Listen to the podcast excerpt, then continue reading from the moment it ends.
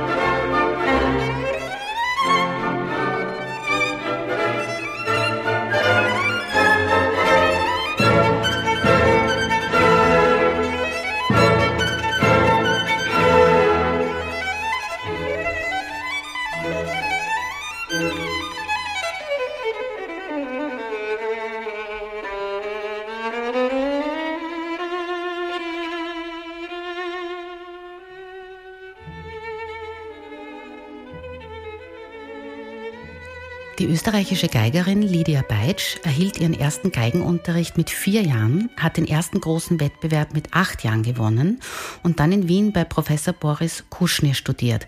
1998 war sie Europäische Musikerin des Jahres. Sie spielte in den bedeutendsten Konzertsälen in Europa, Asien, Südamerika, USA, Russland und Indien mit den bekanntesten Orchestern unter Dirigenten wie Lorin Marcel, Adam Fischer, Wladimir Fedosejew, Christian Javi und Bertrand de Billet. Lydia Beitsch ist neben ihrer solistischen Tätigkeit auch leidenschaftliche Kammermusikerin, hat außerdem eine Professur an der Musik- und Kunstuniversität Wien inne und ist seit heuer auch künstlerische Leiterin von Schloss Thalheim Klassik. Tchaikovsky war selbst kein praktizierender Geiger und hatte zunächst Schwierigkeiten, jemanden zu finden, der sein Konzert uraufführen könnte, weil es sehr schwer zu spielen ist. Lydia, meine finde ich sehr originelle Einstiegsfrage. Wenn du 1881 gelebt hättest und Tchaikovsky hätte dich gefragt, ob du sein Konzert spielen möchtest, glaubst du, hättest du zugesagt? Wenn ich Geige spielen hätte können, damals hätte ich mit Sicherheit äh, zugesagt, wobei ich stelle mir das irgendwie ganz, ganz lustig vor. Ähm, ich weiß nicht, die Frauen damals, ähm, die haben, wenn, dann glaube ich eher Klavier gespielt. Also das war noch nicht so gang und gäbe. Also die Violine war doch zu der Zeit noch ein eher männliches Instrument, ähm, kann man sagen. Und ähm, ja, aber es hätte mich auf jeden Fall sehr gereizt, glaube ich. Ich frage deshalb, weil eben auch die, die männlichen Geiger damals alle gesagt haben, es ist ihnen eigentlich zu schwer. Weil beim Komponieren wurde Tchaikovsky unterstützt von seinem also Freund, der auch Geiger war, Josef Kotek. Genau. Der wollte es aber auch nicht spielen. Gewidmet hat er das Konzert dem Leopold Auer. Der wollte es auch nicht spielen. Und uraufgeführt hat es letztendlich Adolf Brodsky. Also ich frage jetzt nicht wegen, wegen einer Mann-Frau, Geigerinnen, Geiger-Sache, sondern einfach ja. aufgrund dieser technischen Schwierigkeiten. Ja, ja, na, ich habe äh, versucht, das ein bisschen ähm, mich historisch in die Situation reinzuversetzen, aber rein technisch ähm, kann ich mir schon vorstellen, dass es äh, auch für die damalige Zeit sehr herausfordernd war, weil es doch in gewisser Weise technisch sehr modern komponiert ist. Es ist zwar klassisch romantisch, vom Stil her komponiert, aber rein technisch, also von für die linke Hand, für die rechte Hand genauso, einfach von der Spielweise her, war es, glaube ich, sehr, sehr äh, fast schon futuristisch in, in, in, manch, in manchen Stellen, wenn man das mit anderen Violinwerken dieser Zeit vergleicht. Also es war auch ein, ein ähnliches Problem unter Anführungszeichen beim Violinkonzert von Brahms das ja auch zu, zu einer ähnlichen Zeit en, en, entstanden ist. Und ähm, da war auch dann die Diskussion, ja, das und das ist spielbar, das ist eher nicht spielbar. Also ich glaube, da äh, wurden auch neue Wege beschritten. Und ähm, Tchaikovsky hat dieses Konzert äh, komponiert, nachdem er eine ziemliche Krise mit sich selbst gehabt hat. Also er ist dann in die Schweiz gefahren und hat sich erholt und ähm, nachdem diese Krise und, und, und, und Depression und, und dieses, dieser Kampf mit sich selbst irgendwie sich, sich wieder etwas gelegt hat, hat er in relativ kurzer Zeit, also in drei Wochen, muss man sich vorstellen, ist eigentlich ein Wahnsinn, dieses Violinkonzert geschrieben. Und sein ehemaliger Schüler, eben der Geiger Josef Kotek, hat ähm, ihm quasi assistiert auch ein bisschen. Also ich gehe davon aus, dass er ihm vielleicht ein paar Stellen gezeigt hat und gemeint hat, probier das doch mal aus, kann man das so spielen, liegt das gut auf dem Instrument. Und ähm, ja, er hat gleichzeitig natürlich sehr, sehr hohe Ansprüche gehabt als großer Symphonist. Er hat dieses Werk, kann man fast sagen, wie eine Symphonie angelegt, auch von der Größe, von, von der Länge. Es ist auch physisch herausfordernd, dieses große Werk ähm, zu spielen. Und als jemand, der ähm, für die symphonische Musik gelebt hat, das weiß man auch anhand seiner Tagebucheinträge, ähm, glaube ich, dass er auch wirklich den ganz, ganz hohen Anspruch gehabt haben muss an die Violine, an die Möglichkeiten der Violine. Ähm, und ich glaube, dass er das ja von diesen Ansprüchen auch nicht unbedingt äh, zurück wollte, um das zu vereinfachen. Also mhm. der wollte das auch wirklich so haben. Ja. Mhm. Er hat äh, in einem Brief geschrieben zu dem Konzert, dass er das erste Mal in seinem Leben eine neue Komposition begonnen hat, bevor er überhaupt die vorherige fertiggestellt hat. Und du hast gesagt, drei Wochen hat er gebraucht fürs ganze Konzert. Ja. Und fünf Tage hat er nur für den ersten Satz gebraucht. Ja, es und ist verrückt. Der eigentlich. dauert aber fast 18 Minuten. Also genau, genau. Der, der ist wirklich riesig und das, äh, es ist so, man, man spielt äh, einen Teil, dann kommt äh, so gut, tut die Kadenz und so weiter und dann kommt eigentlich das Ganze fast zeitgleich nochmal, also natürlich ein bisschen abgeändert, aber es ist eigentlich dieser erste Satz in sich schon fast ein Violinkonzert, kann man sagen. Braucht man eigentlich gar keinen zweiten und dritten.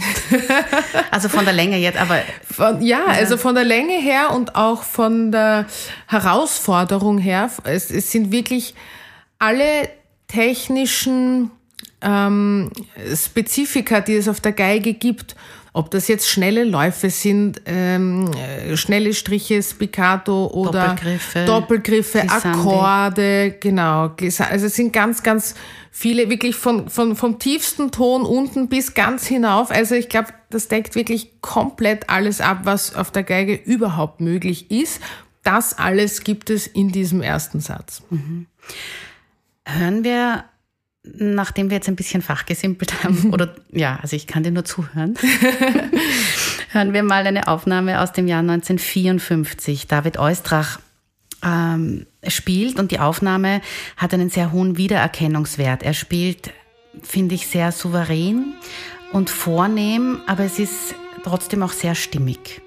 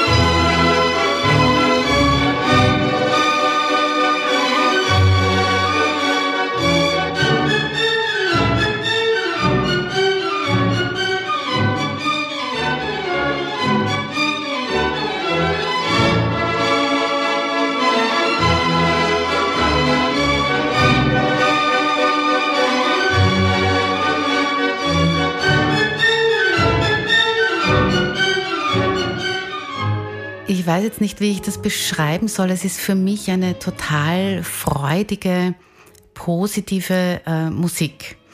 Ähm, und wenn ich das höre, es ist wurscht, ob ich es zu Hause höre oder im Auto sitze oder im Konzertsaal, immer wenn das Orchester einsetzt, nach so einem Geigenpart, ähm, ja, äh, kommen mir die Tränen. Vor Rührung oder vor Begeisterung, ich weiß es nicht. Ich glaube, mehr vor Begeisterung und vor, vor, also das ist so irre, was, was, wie schwierig das eigentlich ist. Ja, da geht's mir ganz ähnlich und das ist dann oft auch so ein unglaublicher Moment auf der Bühne, wenn du, du stehst zwar quasi vor dem Orchester, aber ich fühle mich immer eingebettet ins Orchester und wenn dann diese Stellen kommen, das ist einfach unglaublich. Also das ist wie, man wird dann in so einen eigenen Kosmos äh, gebeamt und es ist ein unglaubliches Gefühl und ähm, zeigt einmal mehr, ähm, was für ein unglaublicher Großmeister Tchaikovsky war in Sachen Orchestrierung.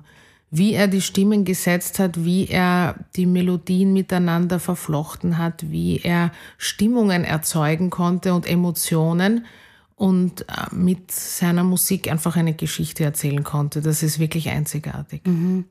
Du hast schon gesagt, ähm, er ist äh, zur Erholung gefahren, weil er eine Krise hatte. Er war ja generell kein fröhlicher Mensch, weil er einfach ein sehr schweres Leben hatte. Er war nervlich sehr angegriffen, er war hochsensibel. Er war so ein, wenn man das so sagen kann, ein typisch schwermütiger Russe. Mhm. Ähm, und er durchlebte eben mit 37 Jahren schon eine Lebenskrise. Er war nämlich homosexuell, was damals natürlich völlig tabu war, beziehungsweise auch unmöglich war ja, äh, auszuleben. Genau. Genau. Er hat dann eben geheiratet und das war natürlich und das ist keine gute schief Idee. gegangen und er hat wahnsinnig mit sich gekämpft die ganze Zeit und er hat ähm, dann sehr viel äh, verarbeitet in seiner vierten Symphonie, diese, diesen Kampf mit sich selbst und ähm, dann quasi auch die Rückkehr zu sich selbst in den Momenten, wo er sich ähm, befreien wollte und teilweise auch befreit hat wo er dann auch geschrieben hat, dass, dass es einfach, das ist das Gefühl, wenn man sich so fühlt, wie man ist. Und ähm, das ist auch wahnsinnig spannend, das in, in dieser Symphonie zu beobachten. Aber man spürt, so wie du richtig sagst, diese, die fröhliche und schöne Stimmung in dem Violinkonzert und auch eine, lyrische, romantische und auch ähm, befreite Stimmung, finde ich, zum Beispiel im, im schönen Seitenthema, mhm. in den Melodien und auch in den lustigen folkloristischen Themen im Finale, im dritten Satz.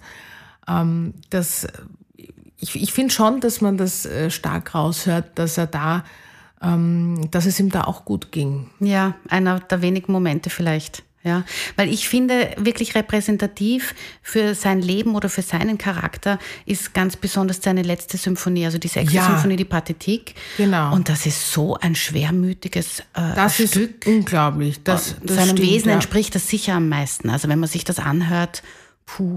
Ja, also das, das, das denke ich auch. Ich habe viele verschiedene Aufnahmen gehört von der Pathetik und ähm, man kann fast sich hinsetzen und die Geschichte mitschreiben, während man mhm. die Musik hört. Es ist unglaublich.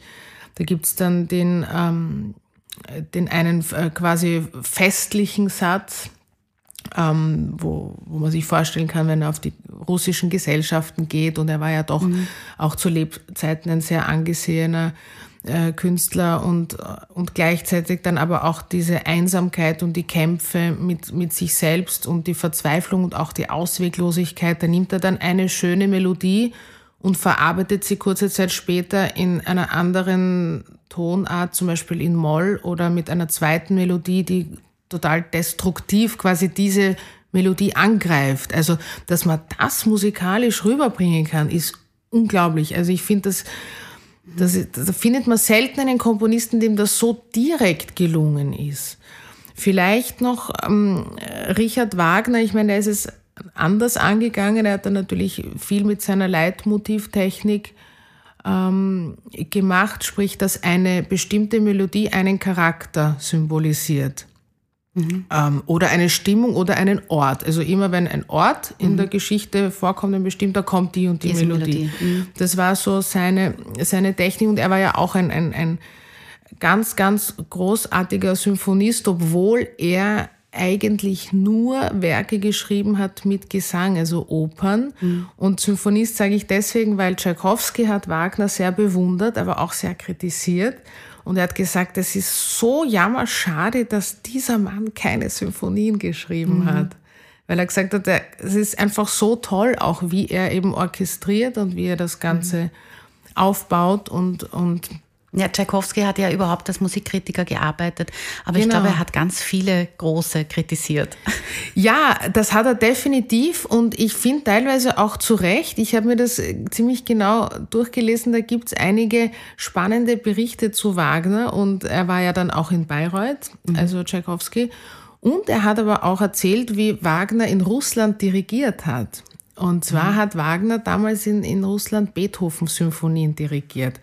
Und Tchaikovsky, der ja auch selber Dirigent gewesen mhm. ist, war in diesen Konzerten und war vollkommen hin und weg und hat gesagt, hat dann geschrieben, also wer nicht Wagner, Beethoven dirigieren sah, der hat überhaupt noch nie einen echten Beethoven gehört. Also das war, da war er voller Bewunderung, mhm. aber ja, für, für den Ring hatte er dann doch einiges an Kritik übrig. Was ich auch noch sagen wollte äh, zum, zur ganz generellen Arbeit von Tchaikovsky, sehr viele Solokonzerte von ihm gibt's ja trotz allem nicht. Und einige Musikwissenschaftler meinen sogar, dass er wegen seiner nicht vorhandenen zwischenmenschlicher Beziehungen auch dann gar nicht in der Lage war, sich mit dem persönlichen Kampf auseinanderzusetzen, der oft der Kern eines romantischen Solokonzerts ist. Also innerer Kampf ist jetzt natürlich ähm, sehr pathetisch ausgedrückt. Ja. Also, aber würdest du das so sehen? Boah, der innerliche Kampf jetzt als Solist in dem Zusammenhang? Das ist schwer zu sagen, weil ich finde, ähm, also jeder Mensch, egal welchen Beruf er nachgeht, hat in irgendeiner Form innere Kämpfe auszufechten. Das gehört irgendwie zum Menschsein auch dazu. Auch wenn man Dinge hinterfragt oder vielleicht man sich mal denkt, ah, das hätte ich lieber anders gemacht. Also der innere Konflikt äh, findet immer in irgendeiner Form statt.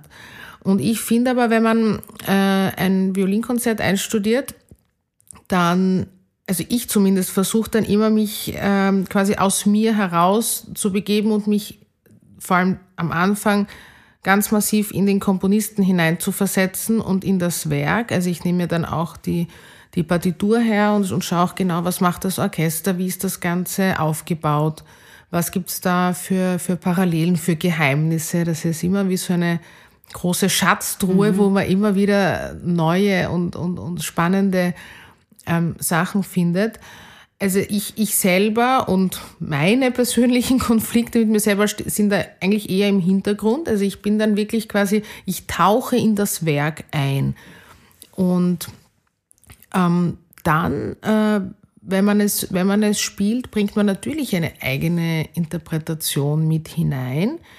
Aber ich finde, es sollte doch immer an erster Stelle, also ja, ich finde, an erster Stelle sollte einfach der Komponist und sein Werk stehen und man bringt dann natürlich seine persönliche Interpretation mit ein, aber natürlich, ähm, ja, an erster Stelle ist die Musik. Mhm. Äh, ich möchte jetzt gerne eine kurze Stelle herausnehmen und zwei Aufnahmen bzw. Spielarten miteinander vergleichen. Fast 50 Jahre liegen dazwischen. Zuerst äh, Zino Francescatti mit den New York Philharmonikern 1965. Vielleicht kannst du kurz erläutern, äh, bevor wir das jetzt gleich hören, was bei seinem Spielen oder seiner Interpretation also besonders auffallend ist, auch für die damalige Zeit.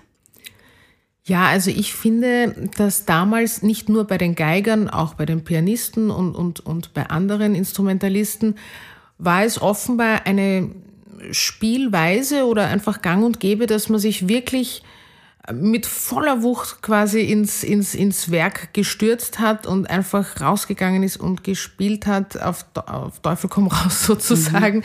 Ähm, da hat man dann vielleicht weniger drauf geschaut, ob jetzt alle Lagenwechsel perfekt waren oder ob alle Töne zu 100 Prozent ähm, genau waren.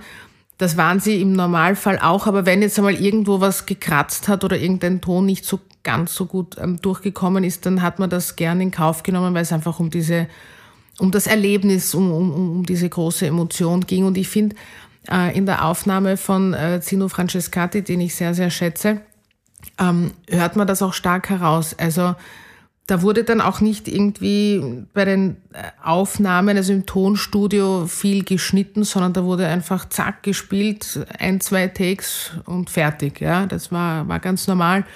Und es sind natürlich manchmal ein paar Töne, die vielleicht ein bisschen kratzig sind oder ja, aber das ist, das ist einfach er und das ist ein, ein, ein erdiger Zugang und ein sehr, sehr direkter Zugang und der große Pianist Sviatoslav Richter hat das mal sehr schön beschrieben. Es ist dieses sich in die Fluten stürzen. Und ich finde, das äh, beschreibt das wirklich äh, sehr, sehr schön. Also, dass man wirklich direkt und pur und ohne jegliche Filter oder sonstiges sich einfach ähm, in das Werk stürzt und ähm, mit seinen ganzen Gefühlen und, und mit einer Unmittelbarkeit und das einfach spielt und auch zum Beispiel was Tempoangaben in den Noten anbelangt, das wurde auch nicht immer so ernst genommen. Also da gab es irrsinnig große Unterschiede, auch stilistisch und ja, jeder hat einfach, einfach sein Ding gemacht.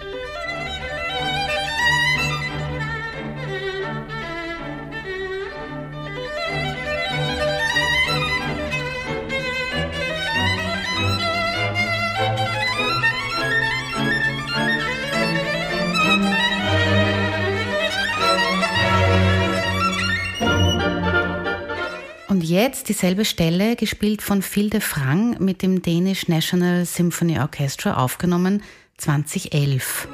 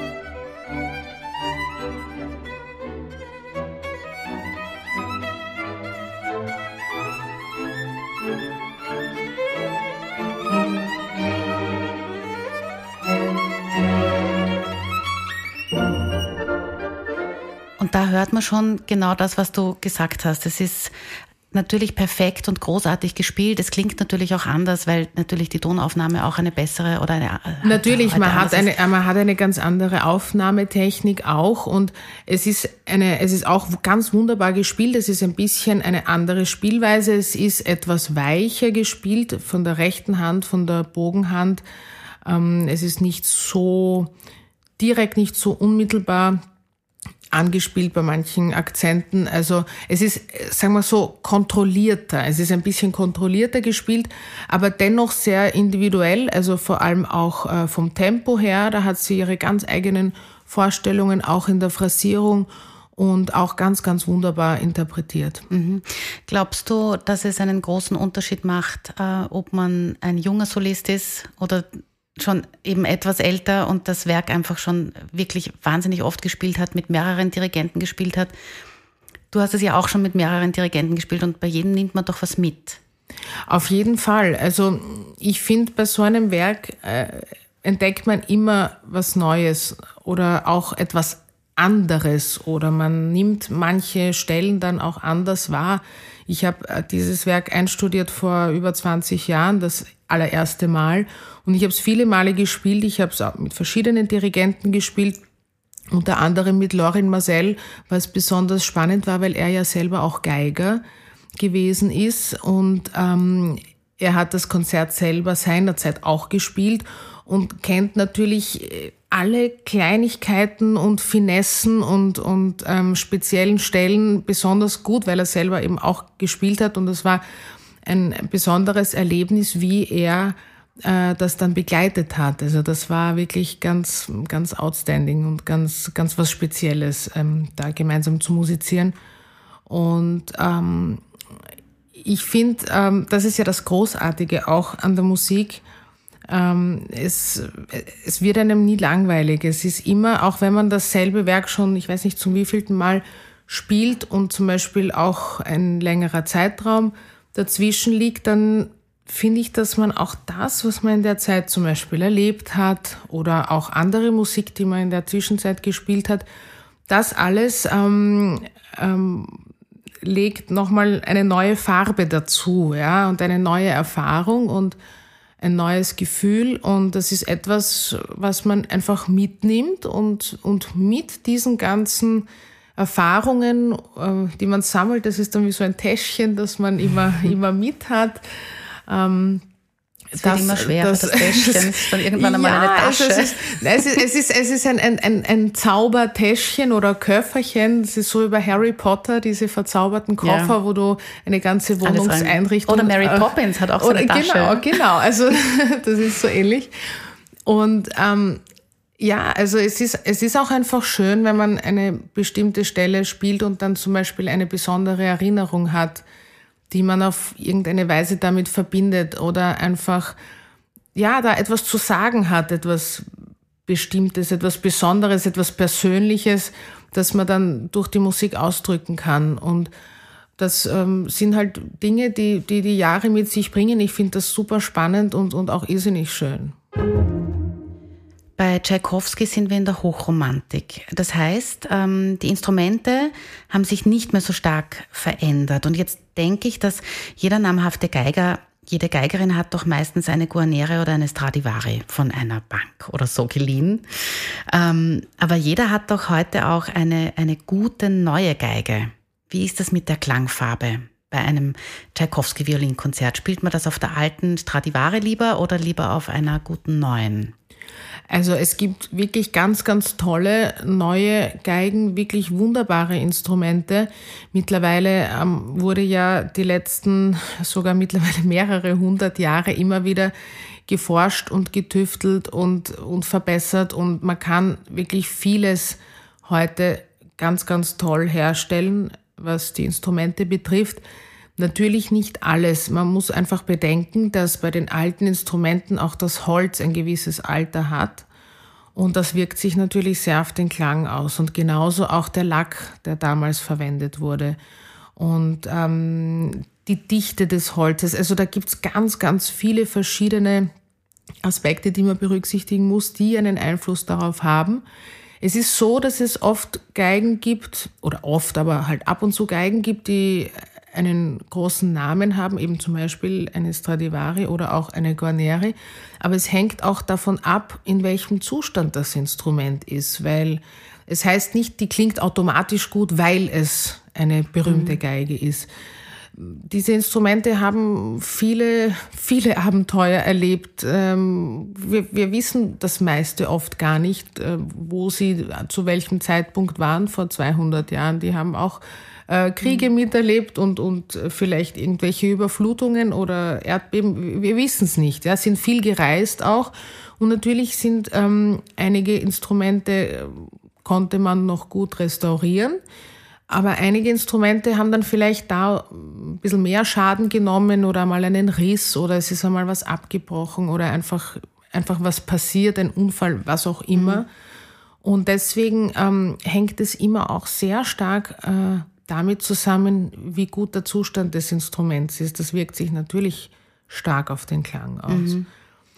Und, und, ist es, äh, entschuldige ja, weil das, ja, ja. das ist so, das interessiert mich schon so brennend. Ähm, das hat jetzt zwar nichts jetzt mit Tchaikovsky oder Willing-Konzert generell, sondern du spielst das ja demnächst in Sofia, glaube ich. Genau, also ich spiele es in einem Monat in Sofia in Bulgarien. Und dann ja. gehe ich davon aus, du fliegst also mit dem Flugzeug hin. Ja, ja Früher so ist, ist man halt mit der Kutsche gereist. Das, war das für das Instrument jetzt auch nicht so dramatisch wie wenn du da mit den... Also ja, also es du war die alte oder die neue mit? Das will ich eigentlich nur wissen. Wegen, wegen der Strapaz, die das Instrument doch bei einer Reise im Flugzeug äh, der Strapaz ausgeliefert Nein, ist? also ich, ich spiele eigentlich immer auf, auf einer und derselben Geige. Das ist insofern auch wichtig für mich, ähm, wenn ich übe, dass ich äh, mich auf das Instrument auch einstelle, auf den Klang. Jedes Instrument ist ähm, ein Unikat, kann man sagen, oder im wahrsten Sinne des mhm. Wortes. Mhm. Das heißt, es ist für mich auch wie so eine eigene Persönlichkeit. Das ist ein, ein Familienmitglied. Das, das hat seinen Namen? Lebendig.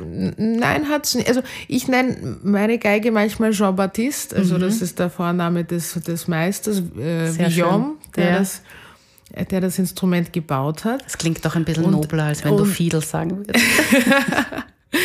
ja, also ich, nein, ich habe die, ich nehme immer meine Geige mit und ähm, die hat es übrigens schon gegeben zu Zeiten von Tchaikovsky. Also mhm. da war sie schon auf der Welt. Mhm. Und ähm, ja, und äh, jede, jedes Instrument hat seine eigene Seele, seinen eigenen Klang und beim Üben äh, arbeitet man eben unmittelbar damit.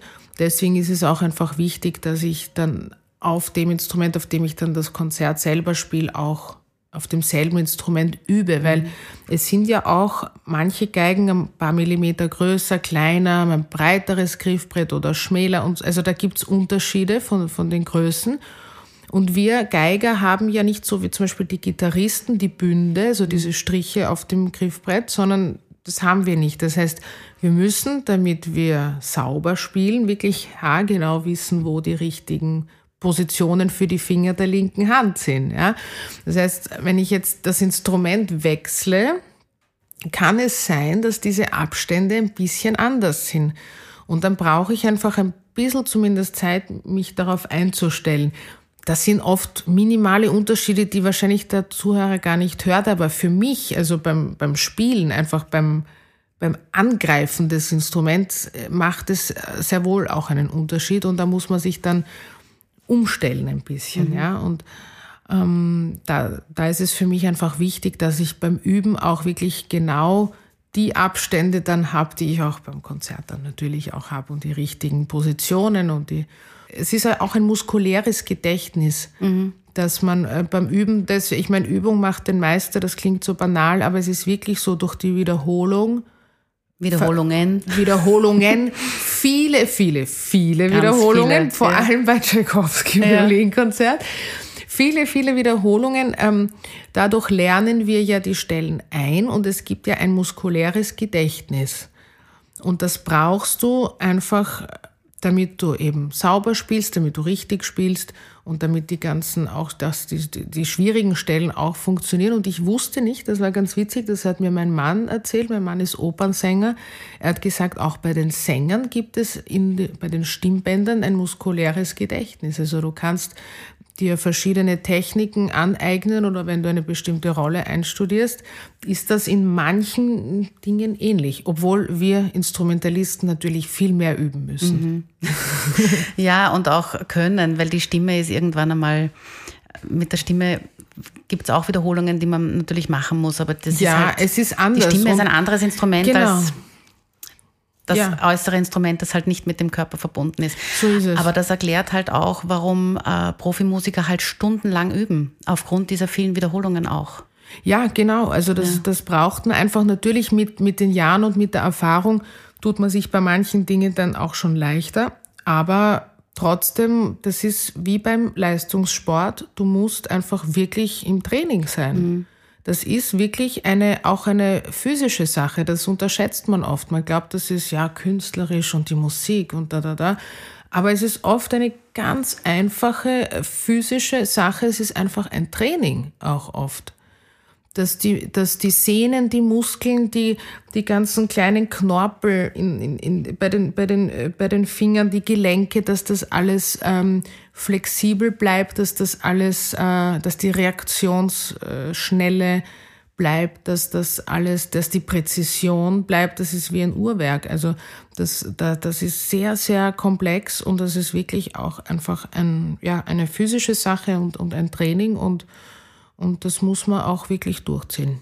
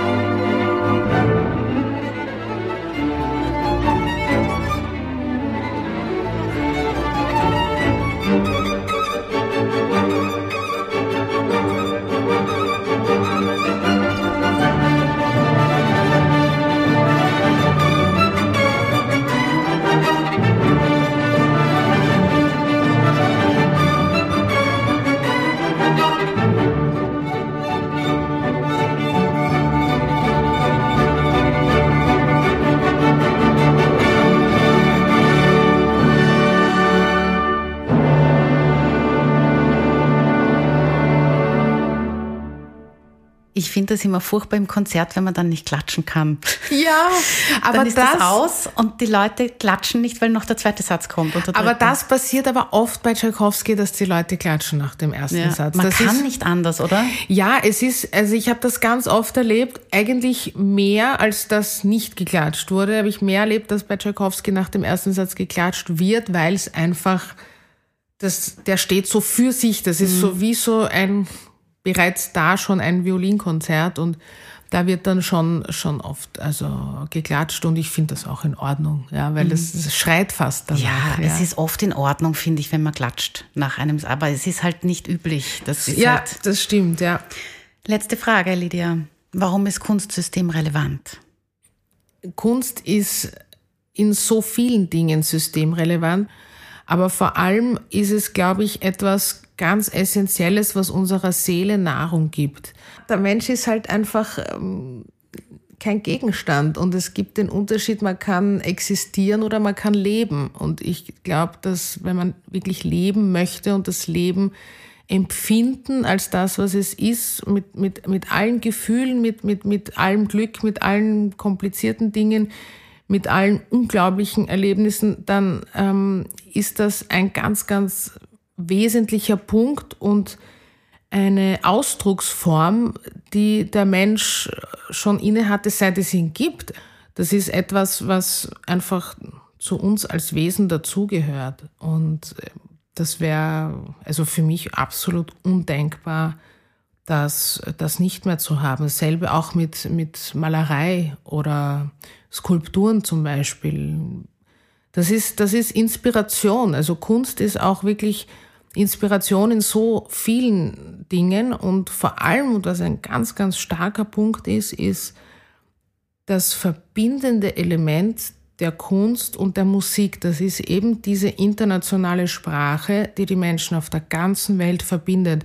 Wenn man sich anschaut, zum Beispiel in einem Orchester oder in einer Ballettkompanie, ähm, da, da arbeiten Menschen zusammen wirklich aus der ganzen Welt und da ist es vollkommen uninteressant, ob, ob, was es da für Unterschiede gibt oder nicht gibt. Das interessiert niemanden, ja. Wie jemand orientiert ist oder welche Hautfarbe, das ist komplett uninteressant, weil es geht um was ganz anderes. Es geht um dieses Gemeinsame. Es geht um, um das gemeinsame Schaffen von etwas Schönem, von einer schönen Opernproduktion zum Beispiel oder von einem Theaterstück etwas, womit man anderen Menschen eine Freude machen kann, die sich das dann anschauen im Konzertsaal. Und dieses, das ist eine unglaublich starke Kraft. Ich sage immer, das ist eigentlich ein Element. Und das darf man auf gar keinen Fall verlieren, weil dann, dann würden die Menschen noch mehr voneinander getrennt sein, als sie es vielleicht jetzt auch durch die Pandemie schon sind. Und wir sehen ja auch, was das bringt. Eine Spaltung ist nie gut, ja. Und die Gesellschaft und die Menschen auf der ganzen Welt, ähm, das ist einfach etwas, was, was sie überall verbindet und, und das ist absolut essentiell.